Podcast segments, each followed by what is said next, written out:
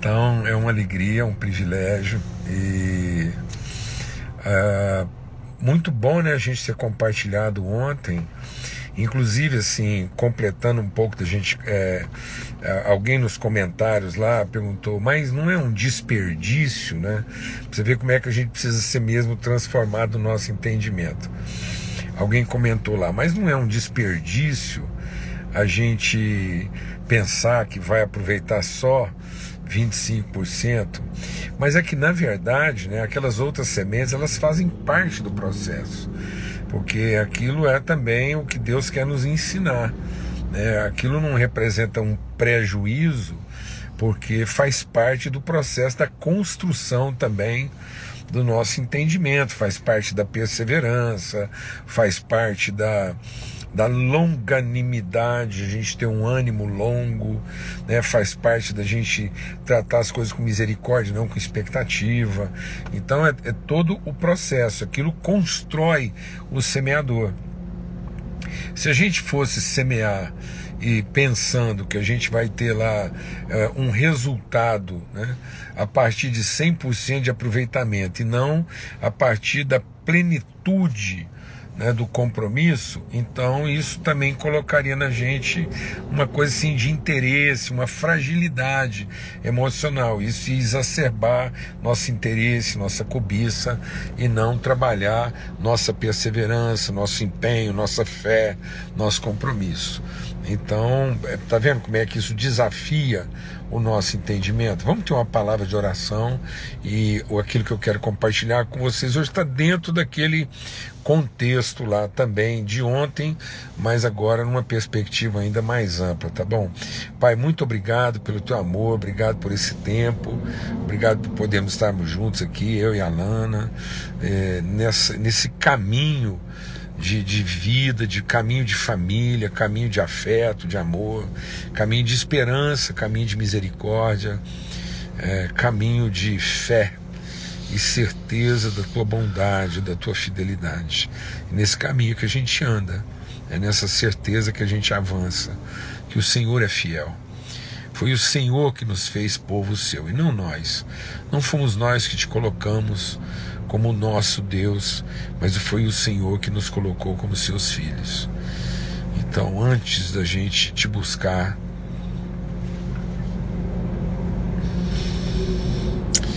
antes da gente te buscar como nosso Deus, o Senhor nos amou como seus filhos. E é essa fidelidade de Pai, esse amor de Pai, que nos leva a te conhecer. Em nome de Cristo Jesus, o Senhor. Amém. Graças a Deus, eu vou tirar os comentários aqui um pouquinho, tá bom? Isso, iluminação também assim, precária, mas a gente vai rompendo aqui. E o texto que a gente leu ontem, que falava exatamente dessa parábola do semeador, Jesus fala isso. Ele fala: Olha, a vocês é dado conhecer os mistérios do reino de Deus. E é por isso que a gente fala por parábolas. Jesus diz que a linguagem que ele usava, a gente precisa entender isso, porque isso é uma, isso é uma grande dificuldade para nós hoje, às vezes, como igreja. A gente pensa que Jesus, na linguagem dele, ele ia facilitar, e ele não está facilitando. Ele diz: Eu falo por parábolas para que aqueles que, que pensam que entendem não entendam. Então Jesus usa linguagem figuradas exatamente para instigar, para desafiar, para colocar o compromisso do esforço, do empenho, da busca, da reflexão. E às vezes nós estamos abdicando dessa linguagem reflexiva. O que é uma parábola? Né? Então você já viu uma antena parabólica. O que é uma antena parabólica? É uma antena de reflexão. Ou seja, então a gente vai entender numa perspectiva refletida. Então é uma projeção refletida. E às vezes a gente quer que Deus facilite para nós apresentando as coisas numa, numa interpretação direta. É muito comum hoje as pessoas que não querem, elas não querem refletir. Elas não querem essa, essa reflexão, elas não querem rebater a perspectiva, o entendimento, ver a coisa em mais de uma direção. Amém? Mais de uma perspectiva, é, mais de um ângulo, de um entendimento ampliado. E aí a palavra de Deus nos exorta. Paulo diz assim: que se nós só vamos conhecer a vontade de Deus, nós só vamos conhecer a vontade de Deus se a gente é, for transformado pela renovação do nosso entendimento. Então nós temos que ser transformados na renovação do nosso entendimento. Então deixa o Espírito de Deus ministrar algo muito desafiador para a nossa vida nesse, nesse caminho que nós estamos percorrendo juntos aqui. Muitas pessoas estão querendo entender, mas têm preguiça de conhecer. E agora deixa Deus ministrar algo no nosso coração muito forte. Quem entende não necessariamente conhece. Porque o conhecimento implica uma relação, o entendimento não. Entender uma pessoa não quer dizer que eu a conheço. Conhecer uma pessoa quer dizer que eu tenho uma relação com ela até naquilo que eu não entendo. Então Deus quer que eu conheça que eu, que eu tenho uma intimidade, que eu tenho uma relação, que eu tenho uma vivência, mesmo não entendendo. Para que eu vou conhecendo e prosseguindo em conhecer. Então é isso que a palavra de Deus diz lá através do profeta Oséias. Conheçamos e prossigamos em conhecer. É isso que Deus quer. Deus quer esse conhecimento que avança. Muitas pessoas querem o entendimento porque elas não querem avançar no conhecimento. Então elas estão sempre à espera de respostas prontas. Estão sempre à espera de metodologia. Estão sempre à espera de receitas. E muitas vezes, deixa eu beber uma água aqui.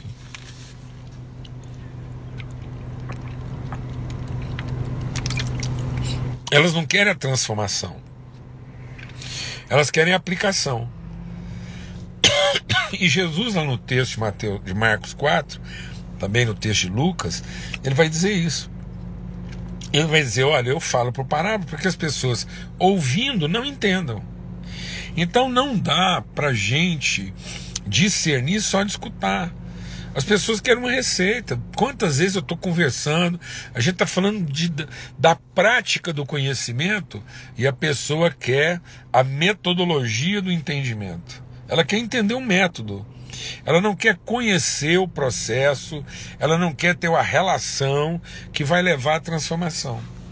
Ela quer a metodologia que vai levar ao resultado. Então, se eu quiser andar em caminhos que são mais altos que meus caminhos, se eu quiser ser transformado no meu entendimento para pensar além do que eu estou acostumado a pensar, eu vou ter que buscar conhecimento e não entendimento. E por isso, Paulo escrevendo aos Filipenses, ele diz o quê?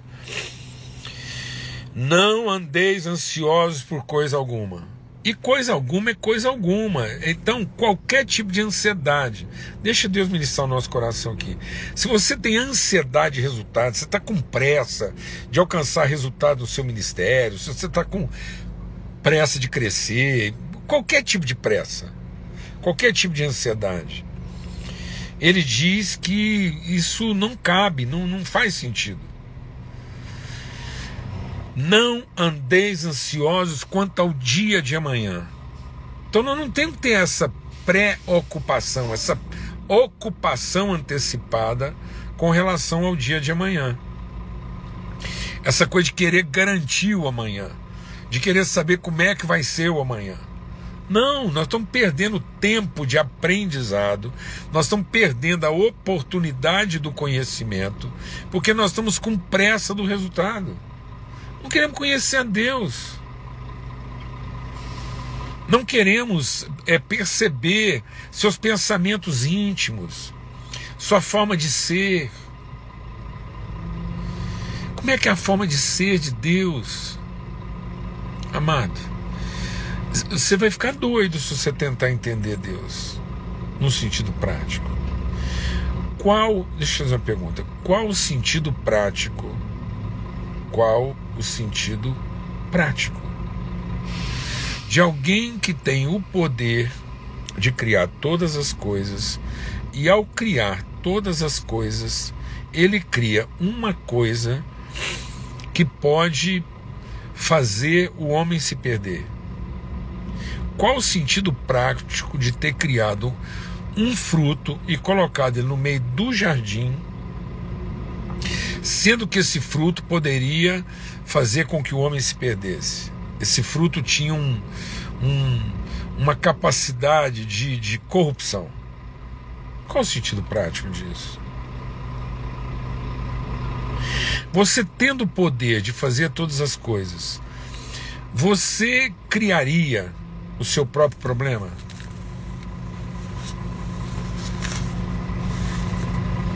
Qual o sentido prático de você sendo uma pessoa toda poderosa, podendo fazer tudo do seu jeito, e tendo todo o conhecimento e toda a ciência, sabendo o tipo de problema que aquilo vai dar, a canseira que aquilo vai ser, e mesmo assim você cria. Qual o sentido prático disso a não ser produzir conhecimento? Conhecimento de quê?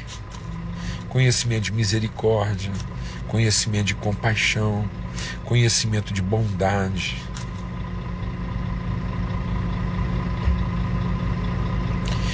Então Deus ele não tem um plano de otimização de resultados. Deus tem um plano de revelação de virtude.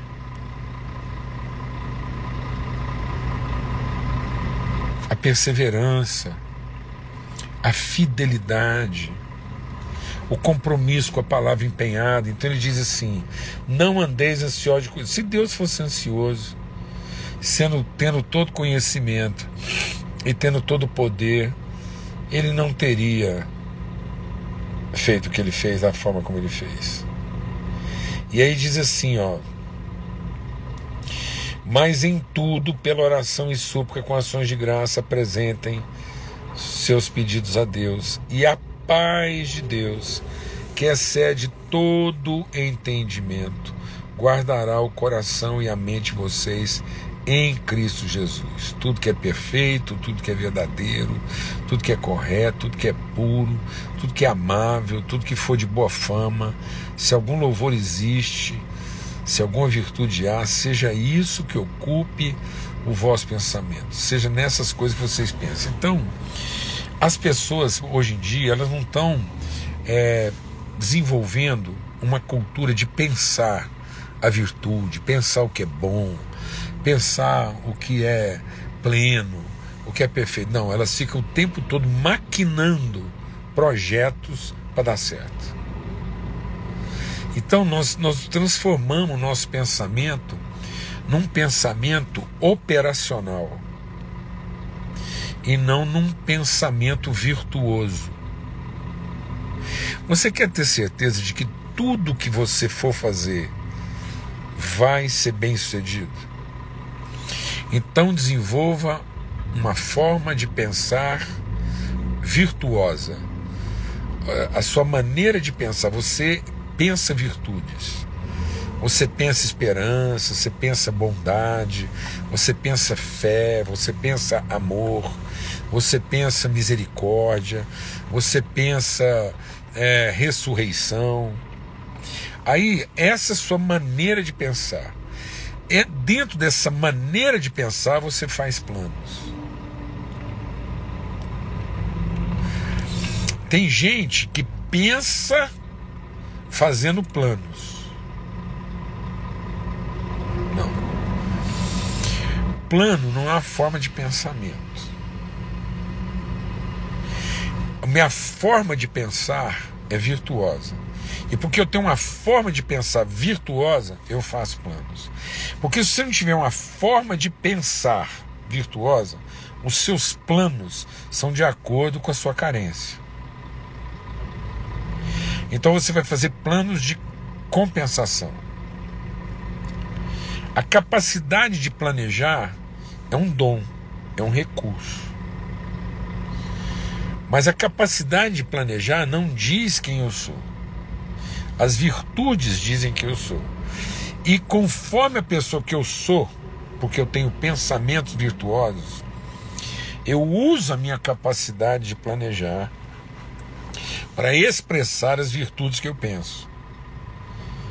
Então eu não estou fazendo plano para dar certo. Eu não estou fazendo plano para funcionar. Eu não estou fazendo plano para ter resultado. Então, não, não faz sentido fazer plano para ganhar dinheiro, não faz sentido fazer plano para ter um ministério grande, não faz sentido ter plano para números. Não. Não faz sentido fazer plano para o futuro. Faz sentido fazer planos que revelem a sua forma virtuosa de pensar. Porque é em tudo aquilo que você planeja, a sua forma de virtuosa de pensar vai estar revelado que você conhece a Deus. Você tem uma relação com Deus. Você tem intimidade com Cristo. Você tem conhecimento, você tem uma consciência, você está ciente de maneira clara de quem é Deus e as virtudes que Ele compartilha com você. Então, nós comungamos com Deus em Cristo Jesus, pela ação do Espírito Santo, nós temos comunhão com a maneira virtuosa de Deus pensar. Então, como Deus, nosso Pai, é virtuoso e Ele revelou essas virtudes através de Cristo Jesus, e agora o mesmo Espírito que estava em Cristo está em nós. O tempo todo Cristo pensava virtudes, e porque Ele pensava virtudes, os planos dele eram, eram planos de paz, não de mal, para dar futuro e esperança. Então ele não tinha medo do futuro, ele não tinha medo das dificuldades, ele não tinha medo da traição, ele não tinha medo de faltar o recurso, porque ele estava em perfeita harmonia com o Pai. Ele tinha uma, uma comunhão íntima com o Pai através do Espírito Santo, nessa forma de conhecimento. Glória a Deus, amados. Aí nós somos transformados no nosso entendimento. Aí eu não estou preocupado em entender. Aquilo que eu conheço vai me levando a entender aquilo que momentaneamente eu não entendo. Mas eu não estou preocupado em primeiro entender para então conhecer. Eu estou ocupado em conhecer para poder entender. Tem gente que está tentando entender para depois conhecer. Não vai funcionar. Aprenda a conhecer, a comungar, a, a, a, a gastar esse tempo com Deus para Ele ensinar, para Ele transmitir, para Ele comunicar você, transformar a sua maneira de pensar, para você ser renovado no seu entendimento, para que essa paz que excede o entendimento, que é superior ao entendimento. Então, de onde vem essa paz que excede o entendimento? Do conhecimento. E por que, que eu tenho esse conhecimento? Porque a minha forma de pensar é virtuosa. Glória a Deus. Em nome de Cristo Jesus, Senhor. Pelo sangue do Cordeiro. A gente vai ter mais um tempo amanhã, se Deus quiser. A gente volta para nossa laje aqui, nessa viração do dia. Uma alegria ter tanta gente aqui, nesse esforço de relacionamento, fidelidade. Um abração aí para todo mundo. Eu fico sempre muito honrado de ver o empenho de todos aí para a gente ter esse tempo aqui de comunhão, tá bom? Forte abraço, fica na paz e que a gente possa ser mesmo transformado na nossa maneira de pensar, para que a gente possa conhecer algo que vai muito além do nosso entendimento, tá bom? Forte abraço, fica na paz. Seguimos viagem agora, se Deus quiser. Até amanhã.